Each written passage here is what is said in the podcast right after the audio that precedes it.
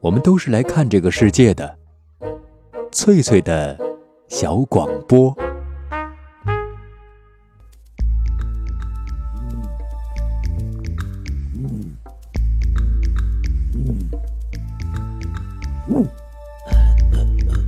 寻访华夏文明，感受自然美景，探索过去的足迹，唱响未来的星空。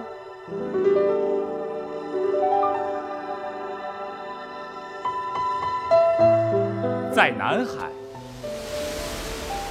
在兴安岭，在富庶的苏州城，一瞬间跨越万水千山，神州任我行。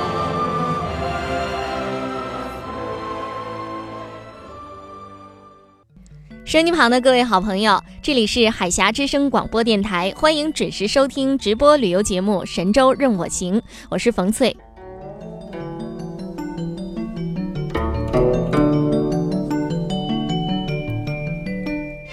在山西省的东北角上，有一座七千万年前隆起的古老山脉，山脉的褶皱中坐落着四十七座佛教寺院，这座山脉就是中国四大佛教名山之首五台山。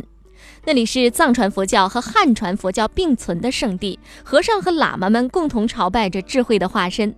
在本周的节目时间里，冯翠想和收音旁的各位好朋友共同来分享，共同来感受来自清凉胜境五台山的袅袅佛香。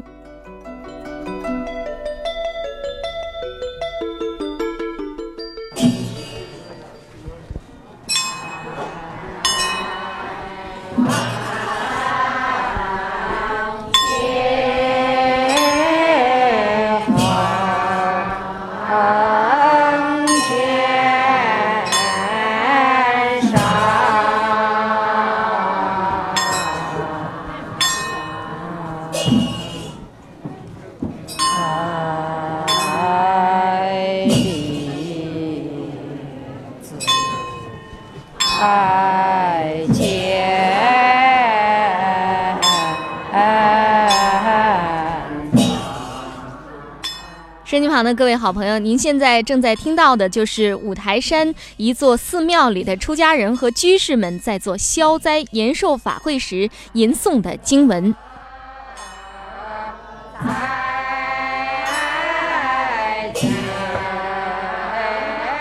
山西五台山和四川峨眉山、安徽的九华山、浙江的普陀山并称为中国四大佛教名山。大概在七千万年前，五台山一带曾经是一块平原，强烈的地壳运动使五台山地块和衡山地块上升，中间的地块就断线下落了，从而发展成为今天的五台山、衡山和这个滹沱河平原。那么五台山地块抬升之后，就遭到了强烈的流水切割，形成无数的深沟峻岭。当年的谷地面，如今只剩下了五处，就是五台山海拔最高的五座山峰的平顶。五峰之内被称为台内，五峰之外被称为台外。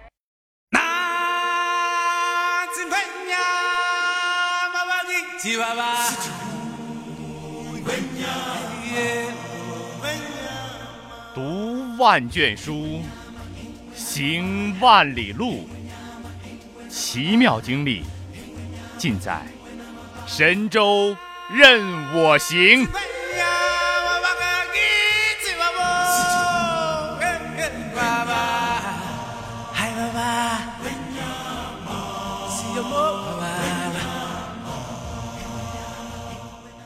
我们是在一个晴朗的下午，怀着虔诚的心，赶往五台山的中心台怀镇。手机旁的听众朋友，现在是早晨九点钟哈，我现在是在山西的著名的佛教圣地五台山。今天哈，我还认识了五台山的一位导游小姐，我们请我的这位新朋友给大家做个自我介绍。大家好，我是五台山国旅的导游，我姓李，叫李建华。欢迎大家亲近佛教圣地五台山啊！你在这里工作多长时间了？我在这里已经八年了。哦，那你应该是非常了解五台山哈，这就是你的这个工作环境是吗？对，我想问一下，五台山这五台分别是哪五台？五台呢，就是呃得名的原因呀，有五座顶如平台的山峰，因为他们海拔呀都在三千米上下。说出顶无林木，平顶如台，所以把它们称作五台。那么我们现在所处的呢，就是五个台怀抱的一个小镇，行政区划呢，这里叫台怀镇，这是五台的掌心腹地。那么这五台分别啊，就是东台、南台、西台、北台，还有中台。分别呢，台顶的自然风光呀也非常漂亮。东台叫望海峰，看云海日出非常美。西台挂月峰，说站在西台顶伸手摘星星，好像月亮和星星呢伸手可及。南台锦绣峰，野生花卉特别繁多，是花的世界，花的海洋。呃，这个北台叶斗峰，海拔三千零五十八米，是华北屋脊，素有华北屋脊之称。上面有千年雪，万年冰。还有一个中台的翠岩峰啊。上边呢，相传有文殊菩萨的讲经说法的说法台，非常漂亮的。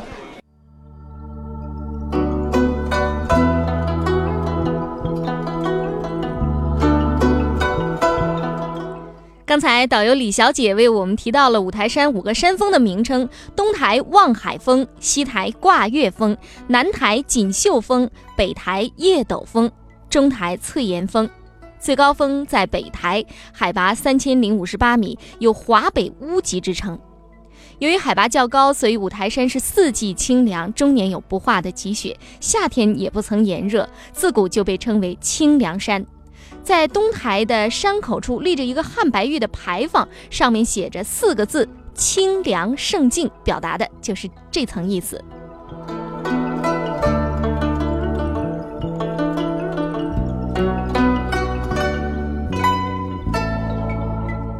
由于五台山的地理位置、山形走势、古代称谓和气候特点，分别和佛经《宝藏陀罗尼经》和《华严经》中所描述的文殊菩萨的住处极为相似，所以这里被佛教界人士认为是文殊菩萨的道场。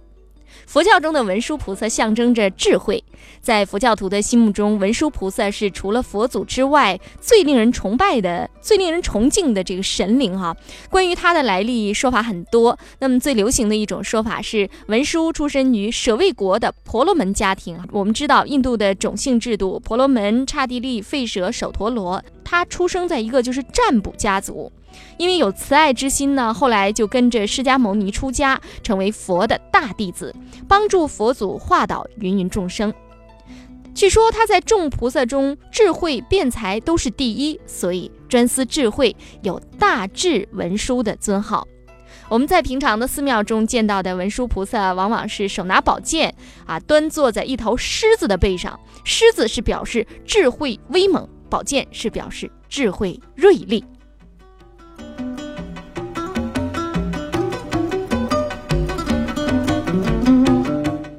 令五台山人非常自豪的是，在中国四大佛教名山中，只有五台山才能在佛经中找到自己名称的出处。哈，也许就是因为这个原因，五台山才会成为四大名山中地位最高的佛教圣地。您是从内蒙过来的？是，嗯呐。哦，我听女儿说，就是六年，每年都过来吗？为什么呢？佛法里有最深奥的智慧。您知道这个里面供奉的是谁吗？释迦牟尼佛。释迦牟尼佛。嗯呐，阿弥陀佛。哦。啊，东方药师如来。带女儿过来啊？带女儿过来，我父亲、我母亲、我姐、我妹子，一家一块过来。嗯走的很辛苦吧？坐火车。坐火车过来。感不到辛苦，跟他平常那个观光旅游不一样。住在哪儿啊？我住在内蒙古哲里木盟。哦。通辽市。呃，科主后期水利局。那这边呢？这边是住在住山罗湖寺，在罗湖寺挂单的。你小女儿叫什么？叫白雪。哎呀，真好听！这是你的同学哈？不是，我姐姐。姐姐啊，你叫什么？娜娜。哎呀，真好听啊！那就是巧，灵巧的意思。哦，灵巧的意思。嗯呐。您叫什么名字？我叫马双琴。谢谢啊，祝福你们哈。不用谢，不用谢，谢谢。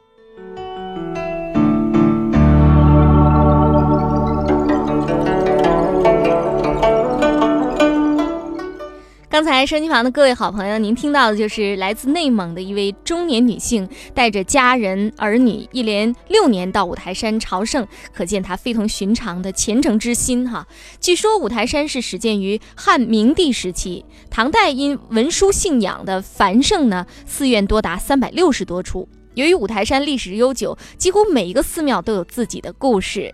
北宋年间，杨家将和辽军是血战金沙滩。那么杨家据说八个儿子一下子就战死了五个。相传杨继业的第五子得以生还，却看破红尘，上五台山做了和尚。那么五台山上确实有过一座五郎庙，民间也流传着杨五郎出家的故事。至于五台山是不是真的收留过一位落难的英雄，如今也没有办法考证了。另外一桩谜案是有关清朝的顺治皇帝。那么正史上记载，顺治皇帝福临二十三岁病死，他的儿子玄烨是八岁登基，年号康熙。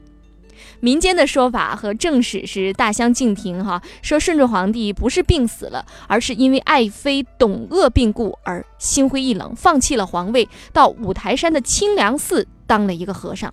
那么五台山确实有一个清凉寺，但是我听当地的导游小姐李小姐告诉我，这只是一种传说。五台山的广宗寺收藏着一块康熙手书的玉匾，上面写着“云眉”两个字，“眉”就是山字边一个眉毛的“眉”。匾额的来历，据说也是跟清朝的这段谜案很有关系。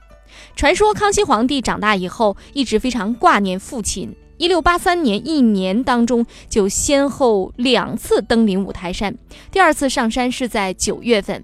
当时康熙来到了广宗寺，见到一位衣着破旧的老和尚正在那儿打扫院子，就上前询问说：“请问师傅，您上下怎么称呼？”老和尚头也没抬，冷冷地说道：“八叉。”康熙心想：“哎，这个法号倒是很少见哈。”转身走进大殿，朝佛像叩拜。正在叩拜的时候，脑子里灵光一闪：“上八下叉，那不就是一个父亲的父字吗？”于是赶紧跑出大殿，哪里还看得见老和尚的身影？此时天空中突然出现了两朵长云，状若愁眉。于是康熙长叹一声，当即写下了“云眉”两个字，以表达自己这种愁眉不解的心境。如今这块匾额仍然收藏在五台山的广宗寺里。收音旁的各位好朋友，听了这样一段故事，我想，如果你有机会亲上五台山，不妨留意一下。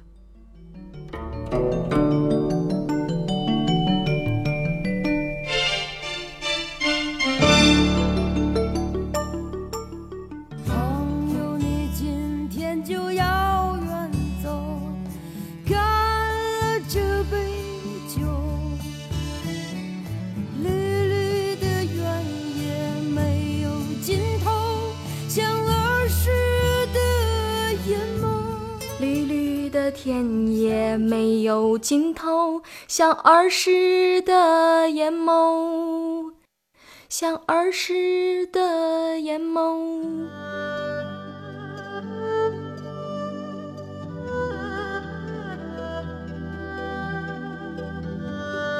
当匆匆的脚步流逝了你的灵感，当繁忙的工作凝滞了你的笑容。你需要阳光、森林、异域风情。海峡之声广播电台，神州任我行。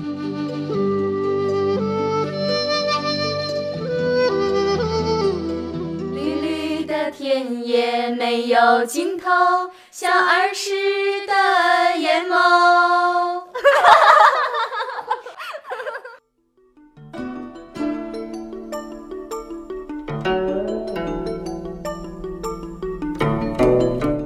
朋友们，你们现在正在收听的是海峡之声广播电台的直播旅游节目《神州任我行》，我是冯翠，非常高兴在今晚能够伴您一路同行。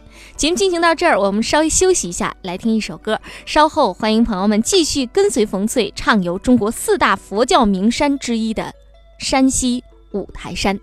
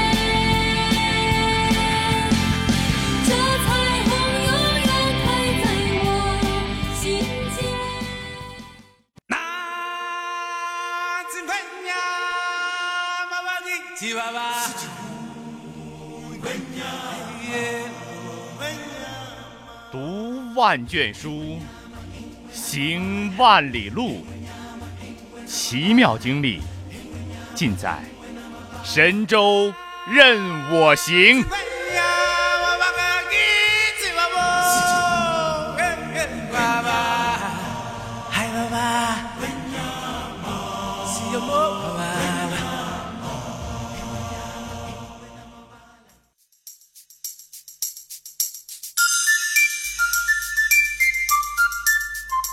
位热爱自然山水的好朋友，这里是海峡之声广播电台正在直播的旅游节目《神州任我行》，我是冯翠。下面让我们继续畅游中国四大佛教名山之一的山西五台山。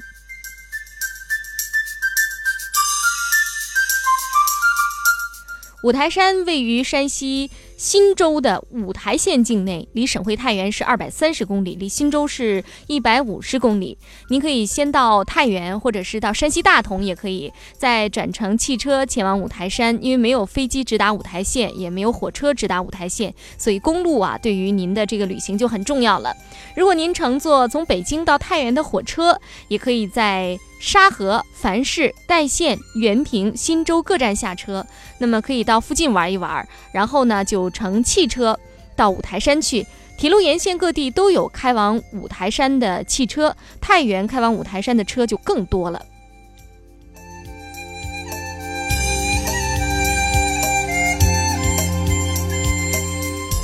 我们在节目的上半时说到，五台山佛教寺庙的兴起是始于汉代。公元六十八年，印度僧人摩腾和朱法兰在汉明帝的支持下，在五台山上大兴土木，修建佛寺，五台山成为当时中国佛教的中心。到了唐代，五台山佛家寺院已经多达三百六十多处，印度、日本等国也不断有高僧慕名前来修行。元朝的时候，西藏著名的僧人叫八思巴，来到了五台山朝礼文殊菩萨，从而成为第一个入山朝佛的西藏喇嘛。从此以后，藏传佛教传入了五台山，五台山逐渐就形成了黄教和清教并行两大系列寺院。那么，五台山也是唯一一个藏传佛教和汉传佛教并存的佛教圣地。什么叫黄教？什么叫清教呢？所谓清教，指的是中国内地流传着的佛教各宗派。那僧人，我们俗称和尚，穿青色或者是灰色的袈裟，念汉文的经书。黄教是藏传佛教，僧人俗称喇嘛，穿黄色或红色的袈裟，念的也是藏文的经书。那我们现在所在的这个位置是哪里呢？这里是五台山最大的黄庙，也就是说喇嘛庙当中呢地位最高的叫菩萨顶。菩萨顶是黄教的一个领袖庙，对，领袖庙。黄教是黄教是属于藏传佛教的另一个分支，对，藏传佛教当中呀分为红教、黄教。白教、花教等等，就像我们所说的、经常提到的班禅活佛、达赖喇嘛，他们就属于藏传佛教格鲁派，也就是我们今天所说的黄教的。嗯嗯，那个宗喀巴大师，宗喀巴大师就是格鲁派，就是这个黄教的创始人。对，黄教之所以称作黄教，就是因为他们呀，从宗喀巴大师开始锐意实行这个宗教改革，然后身穿黄衣，头戴黄帽，开始呢就把这个支派称作黄教。他们的衣着特色是不是就是我们看到的那位僧人的那样？哎，对，这就是，就是他好像有有一只手臂是。哎，对对对，右刃露着一只胳膊，对，他披的不是黄色的袈裟，他这个是属于绛红色的，绛红色。哎，文殊堂这个黄教里边供奉的是文殊菩萨吗？是，其实黄教他也信奉的是释迦牟尼、文殊菩萨、观音菩萨这些，但是呢，在独立的环境当中，对佛教呢又产生了他独到的见解，所以就有别于我们这个中原地区的。佛教就有了它的一个单独的教派。那我们现在所看到的是不是这个主殿呢？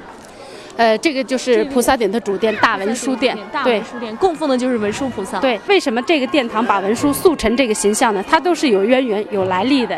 这边呀，就相传是唐朝的时候呢，通过一次法事，文殊菩萨呢显示了他的真容，所以菩萨顶又有个别称呀，叫真容院。真容院，对，啊，说的就是文殊菩萨的真实的模样，这个意思哈。对对对，显示文殊菩萨的庐山真面目哈。因为是黄庙的领袖庙，所以文殊菩萨塑像的时候呢，它明显的带有藏传佛教的风格。你看这个菩萨在腰线呀收的非常紧，缩腰的，对，特别细的腰。然后这个装饰也非常多，两个肩膀上的插花插花哎，两肩插花而且脖子上的珠饰。链饰也非常多，装饰的非常华贵。同时期的塑像风格相比啊，在中国历史上汉传佛教呢，对佛和菩萨，它塑成就是简单大方，哎，端庄朴素的。而这个黄教当中，把菩萨呢都装扮成雍容华贵、富丽堂皇的，它这个塑像风格的区分。这个是木质的呢？哎，这边是铜的，铜的，铜文书的。哎，外边是鎏金的，鎏金然后彩绘。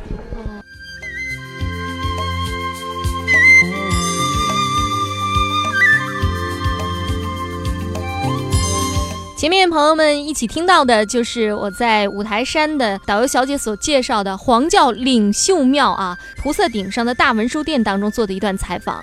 那么五台山菩萨顶是坐落在五台山怀台镇的灵鹫峰上，占地九千一百平方米，有殿堂、楼房啊、庙室有一百一十多间。那么建筑布局紧凑而富有变化。菩萨顶啊，是一种俗称哈，创建于北魏孝文帝时，当时叫大文殊院。相传在唐太宗贞观五年，僧人法云想要塑一尊文殊菩萨像。一天夜里，文殊显圣，在长明灯下的蓝光中展示真容，所以寺庙就改名叫真容院。到明朝的时候，永乐初年又改名为大文殊寺。而现在呢，它是黄教的一座领袖庙，属于格鲁派。格鲁派这一派的宗师叫宗喀巴大师，哈，当年在他晚年的时候，是受明朝永乐皇帝之请，委派自己的得意弟子降金曲尔什从北京到五台山弘扬黄教佛法。从此以后，喇嘛们便不远万里，纷纷到五台山进行朝拜。当我们来到菩萨顶的大雄宝殿的时候啊，刚好赶上他上午做早课的时间。我们来听一下当时的情形。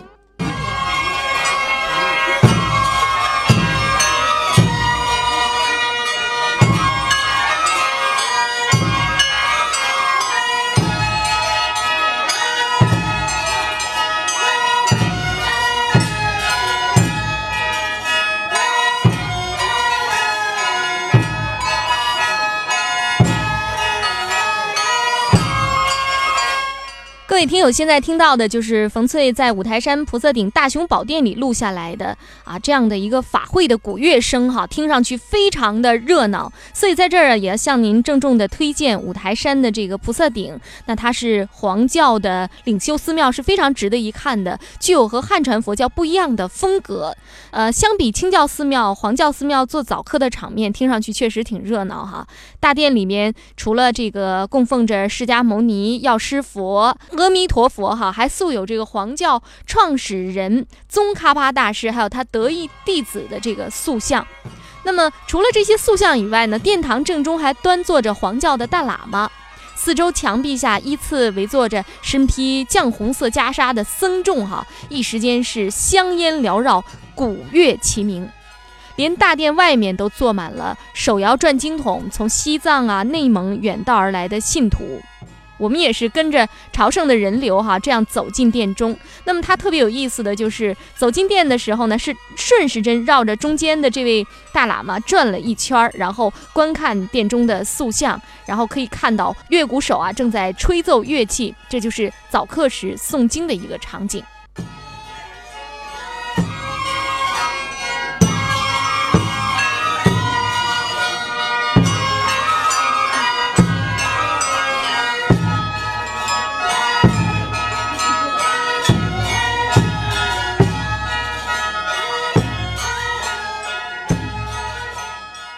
都是什么乐器啊？就是这个黄庙呢，它这个庙堂音乐是非常的精彩的，乐器呢也非常丰富。你比如说这边呢，长号、圆号、中、清、古、木鱼叉、法罗、法号、哎、法声啊、箫、箫，哎，这些是普通的、常见的。那么它独特的就是长号，几米长的长号、圆号，就是那种老大老大那种法号吗？哎，长号就在呃念到特定的这个音节的时候会吹的。这边的这个气氛特别不一样哈，特别的庄重。刚刚我看你也往功德箱里布施钱，嗯嗯，这个在佛教来说呀，佛教有一个人生之最的格言呀，讲说人生最大的财富是健康，人生最欣慰的事就是布施。然后您做的就这是够欣慰的。有的人理解啊，好像就是说给寺院捐钱就是布施，其实这是布施的一种。只是布施的一种，就是最简单的叫财施。哦哦。然后还有第二种叫法施，就是说。当别人在生活呃感到迷惘的时候，在身处困境的时候，给他很及时的去讲给他佛法，或者讲给他人生的道理，让他从这个困境当中解脱出来。或者是当别人提一个重量很大的东西，力气不够的时候，非常及时的助他一臂之力，这叫法师。法师对，那么就是财师，你得有钱才能施；法师你得懂法。如果是一个老人。他很贫穷，那么他也信佛，他也想布施，怎么施呢？还有第三种，最常见的、最普通的，叫无为师。无为师，哎，何为无为师呢？就是说，当别人成功的时候，我们真心真意的去祝贺他，哎，去分享他的快乐；当别人失败的时候，我们去实实在在的去分担他的忧伤。就是给别人理解，设身处地为别人着想，这样的这第三种最普通的、最常见的无为是，也是最伟大的。所以佛家讲说，其实人呢，只要有善心、有爱心，你就有佛心。在菩萨顶的大雄宝殿前，我很意外地学习到了佛家布施的含义哈。那么我们给予别人的不一定是钱财啊，更可以是一份善良的心意。各位好朋友，五台山黄教真正兴盛啊，是在清朝，因为蒙古族、满族都是非常崇尚这个尊崇文殊菩萨的，所以清朝政府就利用鼓励满蒙佛教徒朝拜五台山的办法来融洽当时的一个民族关系。康熙年间，朝廷曾经让统辖内蒙古和青海佛教事务的藏族张家大活佛住到五台山上。蒙古族和藏族的佛教徒们在朝拜五台山的同时，也去参拜一下自己的宗教领袖。到了清朝雍正年间，五台山已经建成规模宏大的皇庙二十六座，其中有十座是由清庙改成的。被改成皇庙的清庙里面的和尚也变成了喇嘛。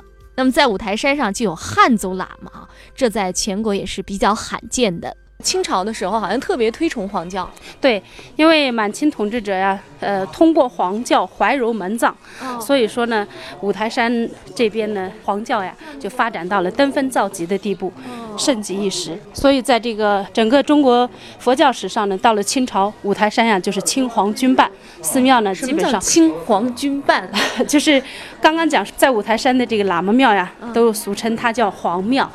那么汉传佛教的寺院呢，相对于皇庙啊，就叫清庙。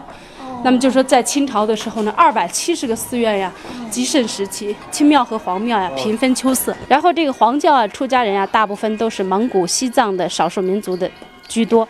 那么在五台山的发展呢，从元朝开始，呃，喇嘛教的思想传入五台山，到明清时期呀，呃，喇嘛教发展到极盛，然后到现在呢。也有汉族人出家做喇嘛，所以这个黄庙里的出家人呀，有汉族、满族、蒙族、回族、土家族，好多民族。刚才我们听到导游小姐讲到哈，五台山现在拥有汉族、藏族、满族、蒙族各民族的这个喇嘛，他们是和睦相处，共同侍佛修行。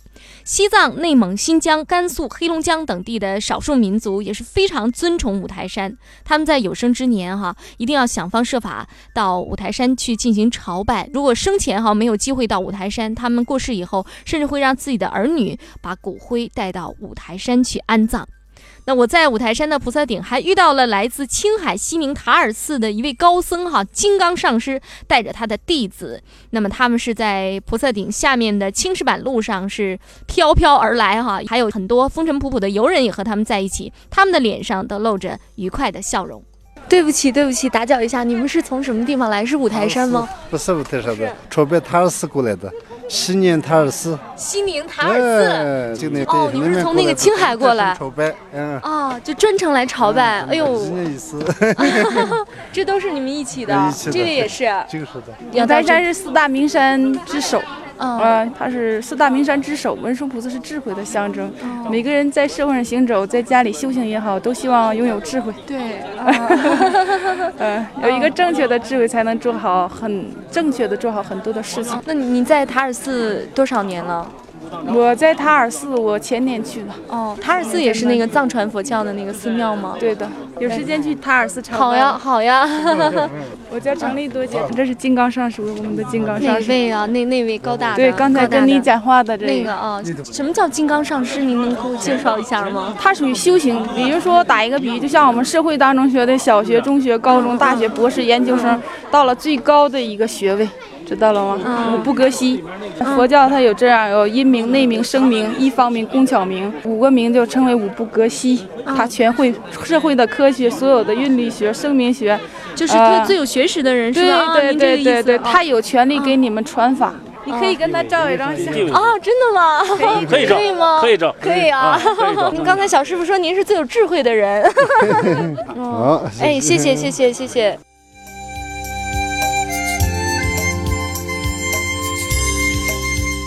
前面我们听到的说自己是从青海塔尔寺来的那个声音哈，男性的声音就是他们的金刚上师。那么后面的一个小姑娘的声音呢，她是在塔尔寺里修行的一位喇嘛哈。整个的交流过程中哈，我发现他给我讲了很多佛教上的专业的用语哈，但是我还是没有听懂他说的意思，就是金刚上师是一个很有才学的一个人。遇到了来自塔尔寺的有道高僧，遇到了来自内蒙的虔诚信众，还有许许多多在五台山和我一样只是做普通游览的一些游客哈。五台山都包容了我们，就像当初容纳从西藏传来的喇嘛教一样，在佛教徒的心中，五台山是一个佛国圣地；在普通人的心中呢，那里是一块净土。但愿今天的节目能够把五台山别样的清凉带给您。那么今天的节目到这儿就结束了，感谢您的收听，我们明天见。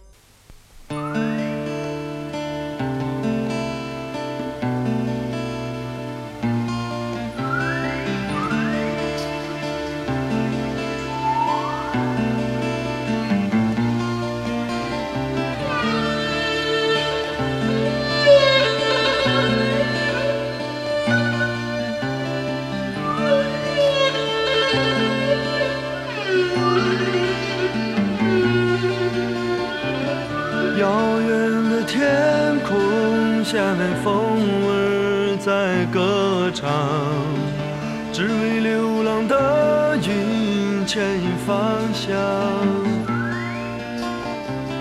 在那没有风的异乡，有个灵魂在歌唱。